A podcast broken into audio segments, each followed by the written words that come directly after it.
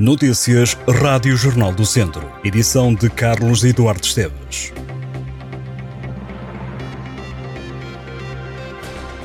O presidente da Câmara de Taboaço, Carlos Carvalho, e o vice-presidente da Câmara, José Carlos Silva, estarão com as funções suspensas, confirmou fonte ao Jornal do Centro, por causa de um processo judicial em que estão envolvidos. A suspensão, ao que tudo indica, terá surgido na sequência de uma alteração na sexta-feira de uma medida de coação que já tinha sido aplicada aos envolvidos e que agora terá sido reformulada depois de terem sido ouvidos pelo juiz de instrução criminal do Tribunal de Viseu. Além do presidente e do vice-presidente, estarão mais dois funcionários envolvidos, ao que foi possível apurar. Os autarcas estão também proibidos de entrar no edifício da Câmara de Taboaço. Esta decisão deverá estar relacionada com o processo que levou a PJ a fazer buscas em Taboaço. Em causa poderão estar processos relacionados com licenciamentos de obras e o perdão de multas. O risco de incêndio vai agravar nos próximos dias na região de Viseu. A capital do distrito vai estar em alerta máximo a partir de terça-feira e o número de conselhos sob aviso vai aumentar esta semana, de acordo com o Instituto Português do Mar e da Atmosfera. Para amanhã, terça-feira, Viseu, Penalva do Castelo, Nelas, Mangualde e Carregal do Sal vão estar em risco máximo.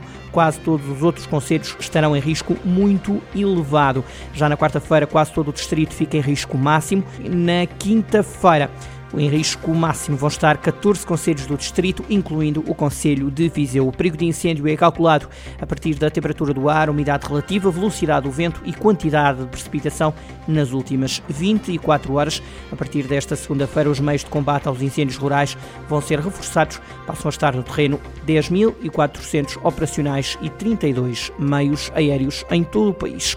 E numa altura em que aumentam as preocupações com a falta de água, um investigador de Vila Real alertou que a agricultura consome 75% de disponibilidade de água e que as albufeiras perderam capacidade de armazenamento, defendendo a reflorestação para reter a chuva. Luís Felipe Fernandes refere que as previsões apontam para a existência de cada vez mais eventos extremos, com períodos longos de seca, ondas de calor e precipitação intensa. Esta semana, o Ministério da Agricultura reconheceu a situação de seca severa e extrema em cerca de 40% do território nacional, que se sente de forma mais intensa a sul. O especialista disse que os estudos apontam para a agricultura absorver entre 75% a 78% dos recursos hídricos disponíveis. Luís Filipe Fernandes defende ser necessário controlar as fugas e as perdas nas redes domésticas de abastecimento de água. O Lamelas está fora da taça Sócios de Mérito da Associação de Futebol de Viseu. O campeão distrital perdeu em Oliveira de Frades por 4-3 e saiu da taça. O Sinfãs apurou-se depois de ganhar a Sampedrense. Quem seguiu também para as meias finais foi o Valdaçores, que derrotou o Tarouquense. Em Vil de Moinhos, o Lusitano derrotou o Sátão e carambou a presença nas semifinais da taça distrital.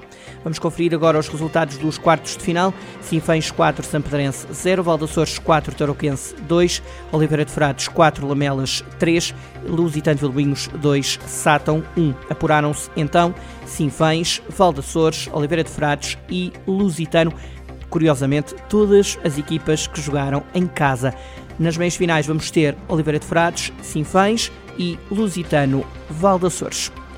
Com a vitória conquistada por 5-0 frente ao Albufeira Futsal, o Viseu 2001 mantém esperança na manutenção na segunda divisão. Os vizienses ocupam nesta altura o sexto lugar, o primeiro abaixo da linha de água da Série 2 da segunda divisão. Os viriatos somam 14 pontos, a 4 do Barbarense, a primeira equipa em zona de manutenção, quando faltam dois jogos. Pedro Amaral, Rafa Marques bizaram, Joel Silva marcou no jogo diante do Albufeira Futsal.